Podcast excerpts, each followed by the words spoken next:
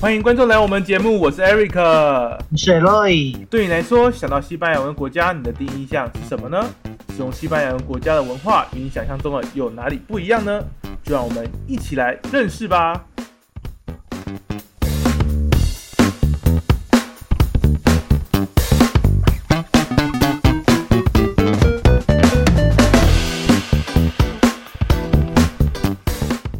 Hola todos，欢迎来到西索畅聊室，Easy Loic，我是 Loic，我是 Eric。那 Eric，我们好久没有跟大家再继续碰面啦。阔别这么多时候呢，我们重新回到聊这个西语世界，还有拉丁美洲的文化。那 Eric，你还记得上次我们提到哪些呢？哎，我其实我们之前提到蛮多有关于西语世界的东西哦，譬如说像是一些美食啊，像是音乐、舞蹈啊这种哈。其实我们在一开始几集哈都有跟大家谈论、跟大家分享过哈。今天我们打算要跟大家谈论有关于西语世界的艺术。艺术一些艺术家或是一些西语世界比较有趣的艺术作品啊啊！不过我是不太了解西语世界艺术家，你可以跟我们分享一下吗？好的，那有什么问题呢？说到西语世界的艺术啊，你脑中啊可能就要先记住三个名字。嗯哼，一个毕卡索，哎，第二个达利，Wonderful，第三个米罗，真的，这三个呢？我个人呢称它叫做西班牙的艺术三杰啊。那你听到这三个艺术家，你应该对他们印象很深刻吧？的确，的确哦，因为毕竟之前在我们的教科书的课本里面就有去谈到这三位艺术家嘛。这三位艺术家可以说是西方艺术非常非常重要的一些文化基石那一种，大家应该都有听过他们的名字哦。哎，不过哈，这三位哈蛮有趣的，东西也是蛮多的。但是其实大家可能也是对他一知半解而已啊。要详细了解他们之中的一些故事哦，可能还是由我们 e l o y 跟大家分享一下。啊，那这个他们的艺术特色呢，当然有非常非常的多。那你至于刚刚说的他们的这个个人特色啊，还有这些奇闻异事啊，那就答例比较多啦。但废话不多说，就让我们来依序介绍。就先从大家最熟知的毕卡索开始。哎，说到毕卡索，你还记不记得在去年吧？哎，应该是前年发生了一件很重要的事，你还记得吗？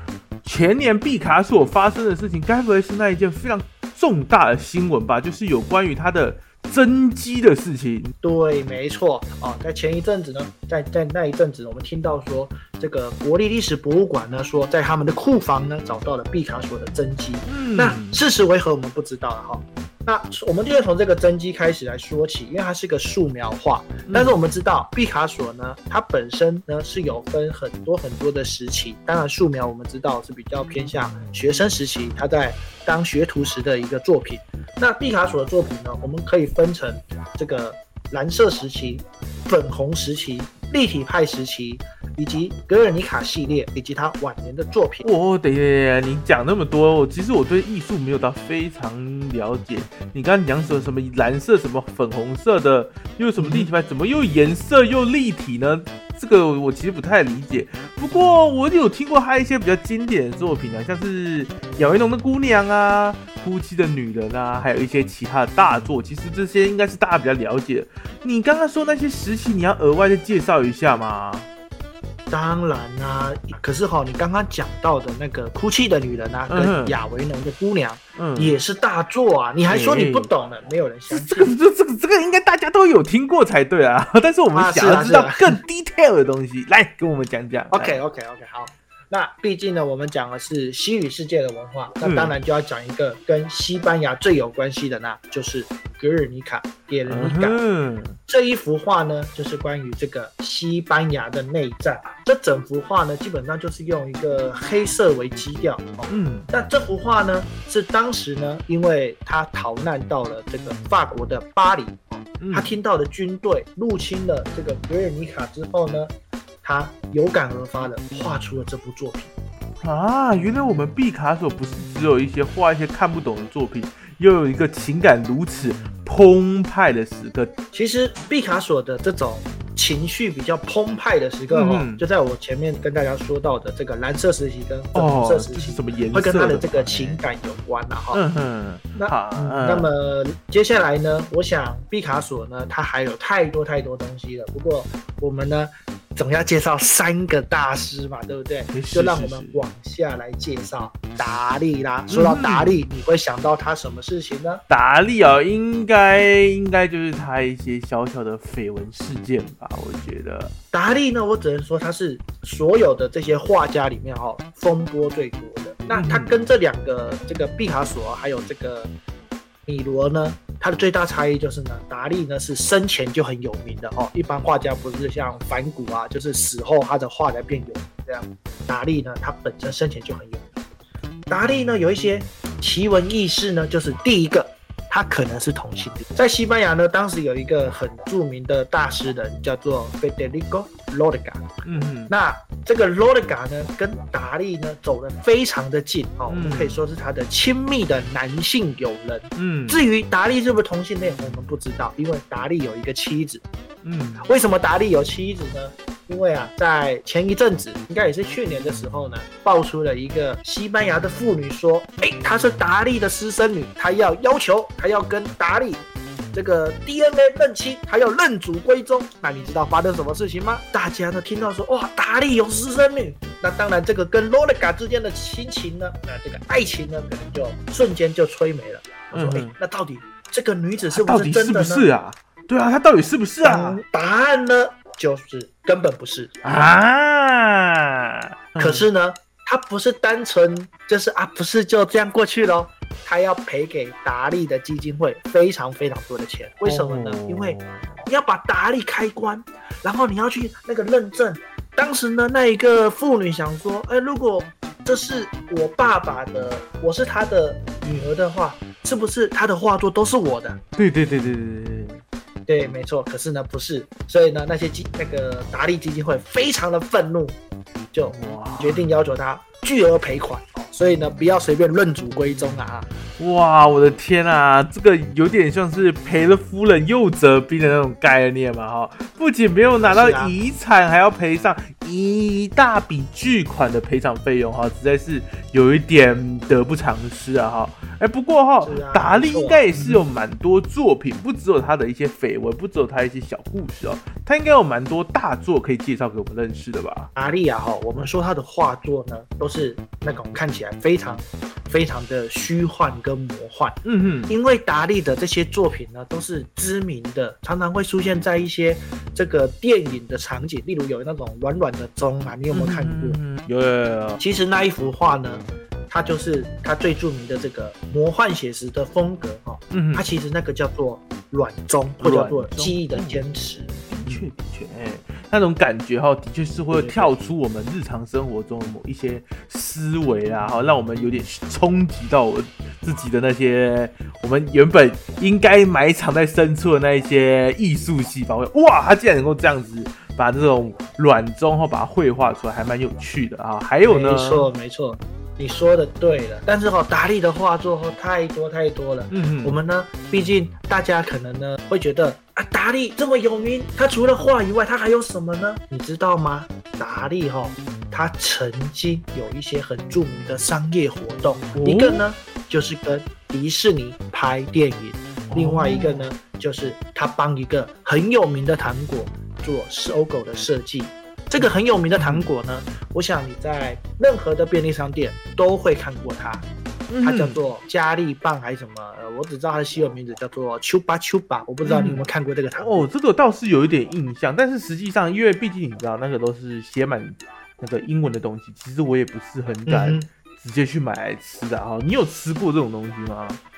诶、我是因为知道它跟达利有关系，嗯所以特别买的来吃、如何因为就是一般的如何啊，一般的棒棒糖而已，没有什么哎呀，不过我们开箱一下是不？是？但它的包装呢，就是很有特色啊。嗯哼，的确的那确的确。丘巴丘巴呢，我们就这么带过去了。那接下来就要讲的就是他跟迪士尼合作的那部嗯电影哦，叫做 Destiny 命运。命运，哎，哇，没想到达利是那么多才多艺的天才啊！不仅哈还弄出了一个棒棒糖，还跟哎我们迪士尼这么大咖的去做合作啊，这么厉害啊！真的是非常厉害的一位艺术家。那我们最后一位啊，可能就是我们的米罗了嘛。哈米罗其实也是大家都很熟知的人，都在课本上有听过，但是实际上他曾经有做出什么样的作品呢？大家不太了解，那就请 L A 再帮我们给介绍一下。那有什么问题呢？最后一位我们提到的西班牙的童趣画家，嗯，哦。相较于这两个大师啊，哈，其实你说课本有提到他，可能就是 一下子就带过去了。哦，对对对对。那米罗呢，他可能就没有这么知名。不过哈，我们学习这个西班牙文哦，他就是一个很重要的艺术家。嗯哼，米罗的画作呢，充斥着很多的符号与暗示。嗯，常常会被人认为说，哎。这个米罗哦，他好像是中国人呢，会或者是华人呢？为什么你知道吗？因为有一个米字符号，他知道他会写自己的。难难还是他比较喜欢吃米饭？啊，不是不是不是 不是是不是？大家去研究之后发现啊，那个是星星的意思哦，米罗自己画的星星啦。哎，对，没错。那我自己呢，曾经有看过米罗的画，我觉得他的画，他的特色哦，就是我看不懂，但是看他的画就有一种童心未泯的感觉。嗯，的确，米罗特色在我们一般人中的认知的确是这样哈，里面都出现了非常非常多的像是星空之类的一些那种有一种童话绘本的那种感觉。除此之外，还有什么样呢？米罗啊，他最常使用的四个符号，嗯，就是。应该说元素了哈，就是小鸟、嗯，星星以及女人的印象。嗯哼。但是呢，米人米罗的作品还是有童趣的感觉。嗯。我之前哈在台中看过这个米罗的画展。嗯。逛了这四次哈，我只能说，诶，它不像达利的那么难懂，也不像毕卡索的这么的情绪那么抽象。呃，这种崩派的这种情感流放。的确的确。让你感觉呢？你只是觉得，哎，女罗的画就是看起来很快乐、很高兴，就算看不懂这个动物、植物，就好像感觉会跳起来的样子。的确啊，感觉就是很舒服，可以疏解自己压力那种感觉哦。那除了西班牙三杰以外，我们大家都知道这三位嘛，就达刚刚我们去介绍达利啊、米罗啊、毕卡索这三位知名的艺术家。那除了这三位大家都很了解这三位的艺术家之外，哈，还有什么比较大家一时之间不会想起来的一些知名艺术家呢？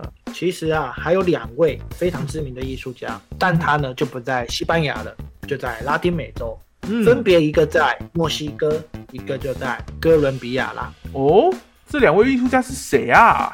第一位呢，就是墨西哥的弗里达·卡罗，罗列达·卡罗。嗯，第二位呢，就是哥伦比亚的波特罗，波特罗。哦，这两位感觉真的是没有刚刚我们介绍那三位大师级的到那么 top 那么顶尖那么有名啊。但是你可以给我们简单介绍一下这两位吗？那有什么问题呢？墨西哥的弗里达·加罗呢，是一个非常有名的女性主义的画家。嗯哼，她的画作呢，大多就是这个自画像。嗯，那她的身世呢，我这里就不再多赘述了哈。我蛮推荐呢，大家可以去看一部电影呢，叫做《挥洒恋爱》。这里面呢，我相信可以更了解弗里达·加罗的他的一生。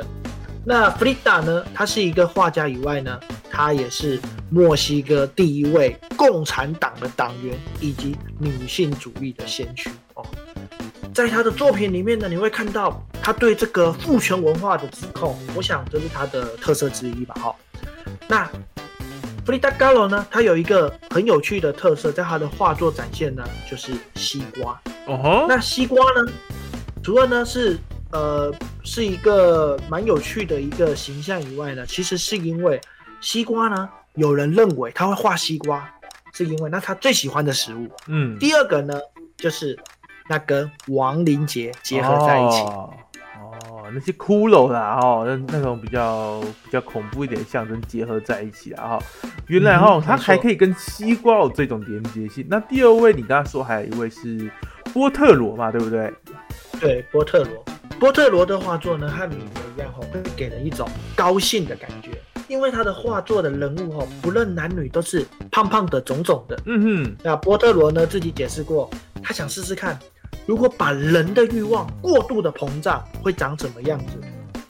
对我们而言呐、人物胖胖的很可爱，那对他而言来说呢，那是人类最丑恶、最糟的一面。哇，那他常常看到他的画作啊，就会有这种胖胖的蒙娜丽莎、啊、嗯胖胖的狗啊、胖胖的月亮啊等等之类的。哦，的确，然后他的想法觉得应该还是瘦子比较帅一点啊，瘦瘦的人啊，身形苗条一些男孩或是女孩，他们的整体的体感感觉还是比较好看一点，应该是他的想法了哈。只能说每个艺术家的解读跟我们大家想的方法都是不太一样哈，有些可能就是跟我们的价值观是蛮像的，但是有些可能就是不太一样，就让我们可能会会心一笑的作品啊。那我们接下来要最后要谈的内容是西班牙的文学吗？文学啦，哦，那来跟我文们聊一下。西班牙的文学啊，在台湾呢，其实呃不算完全的小众，嗯因为呢，我们应该都有听过几位知名的作家，那我就让我一一介绍。来来来，开始第一位？呢，就是有没有听过一本书叫做《风之影》？哎、有哎、有哎、这本书还蛮有名的吧？我记得在台湾好像也是热销排行榜的前几名的榜上名单嘛。那你知道吗？这个《风之影》啊，哦，它的作者就是这个萨风嗯萨风。